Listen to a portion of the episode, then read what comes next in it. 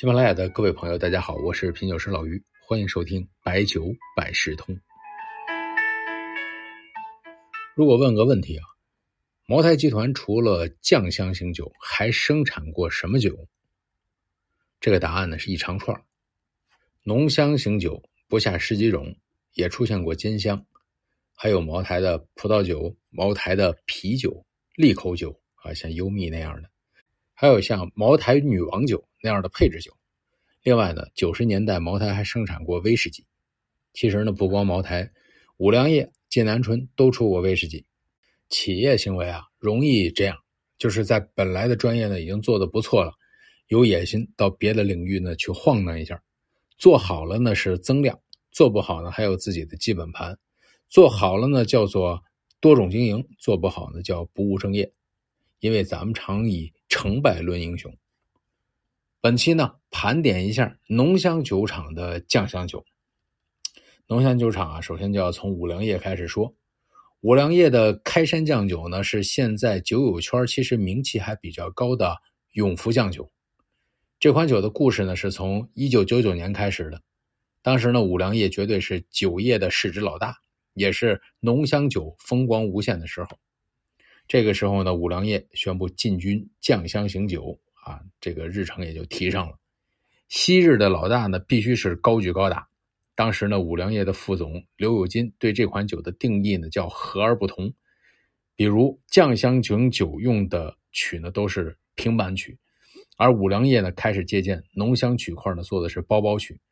包包曲的物理形状可以把高温制曲的中心温度呢达到七十摄氏度。啊，但是这款酒呢，呃，让人感叹的是啊，基酒的存储时间，一九九九年开始做酱香酒，到二零一零年才推出永福酱酒，十年磨一剑啊。当然这里边也有很多的故事，但这个酒呢，刚上市的时候呢，老酱这款啊，应该是在八百块钱以上的价位，但是呢，上市之初遇到了几个大的问题，一个呢就是八项规定。啊，对于高端酒的短期影响。第二个呢，就是五粮液呢，这十年啊，从老大变成了老二，主业浓香都受到了一定的影响，酱香呢难以顾及。第三呢，就是永福酱酒呢是大厂的战略单品，一上市呢就受到其他酱香酒厂的重视啊，所以说呢，很多呢也都在针对它进行打压。所以就是这样一个高调上市的永福酱酒，后来呢是黯然离场。这个酒的价格啊，哎，比当时也是腰斩了啊，不再生产。所以您看，现在有很多二零一一年前后的永福酱酒。这个酒啊，老于也说过哈，它的入口的降沉感非常的强烈，焦糊香呢从中到后持续性都很强，可以算作典雅。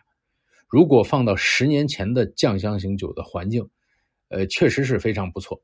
所以呢，大概在二零一七年前后啊，我有一段时间呢，把这款酒呢还当成日常用酒。这个酒的基酒呢，我认为很有功底啊，但是呢，丰满度啊、连绵性上稍差一点。我理解是不是在勾调上面有欠缺啊？但是呢，酒确实够沉。整体而言，这样的老酒加上五粮液的品牌，性价比还是不错的。它还有一款是红色的十年啊，那个酒呢略薄一些，回味稍短，不常喝酱酒的人也应该能比较适应。到了二零一五年呢，五粮液呢又出了十五酱，酒体的骨架整体水平也都不错啊。但是因为呢，二零一七年以后啊，酱香型酒的整体工艺啊，全市场都有提升，所以呢，可选择的范围大了，就没那么凸显了。泸州老窖的酱香型呢，叫做四面酱啊，它也是很早就开始染酱了。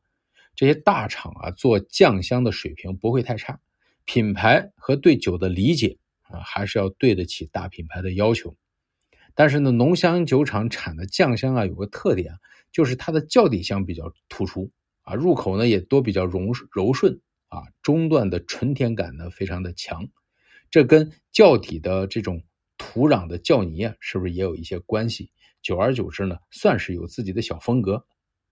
你看喜酒也是这样啊，优雅柔和啊，只不过呢，它是浓香产着产着，最后呢变成了酱香为主了。四面酱呢做的没有大的毛病，但是呢也确实没有出彩的印象。品鉴完之后呢，很难记得起。浓香做酱香的大厂比较出名的还有舍得，舍得酱酒的高端呢叫吞之乎啊，川派酱香当中的不显山不漏水的高端。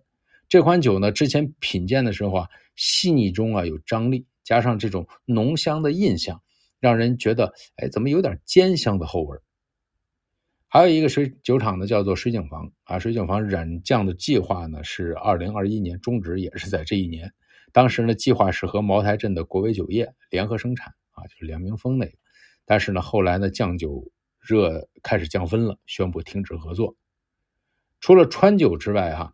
呃，江苏的啊，像金世元酱香呢，也做的算是不错的。之前呢讲过品鉴感受，在这里不多说了。洋河呢是收购了贵酒，贵酒的生产基地呢是修文县和茅台镇，属于前派啊。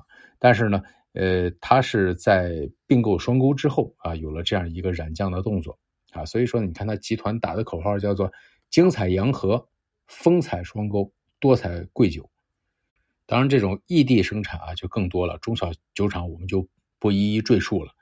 总的来说呢，浓香大厂搞酱香啊，这目的呢就是一是怕自己掉队，第二呢是有丰富的这种产品线啊，它有余力吧。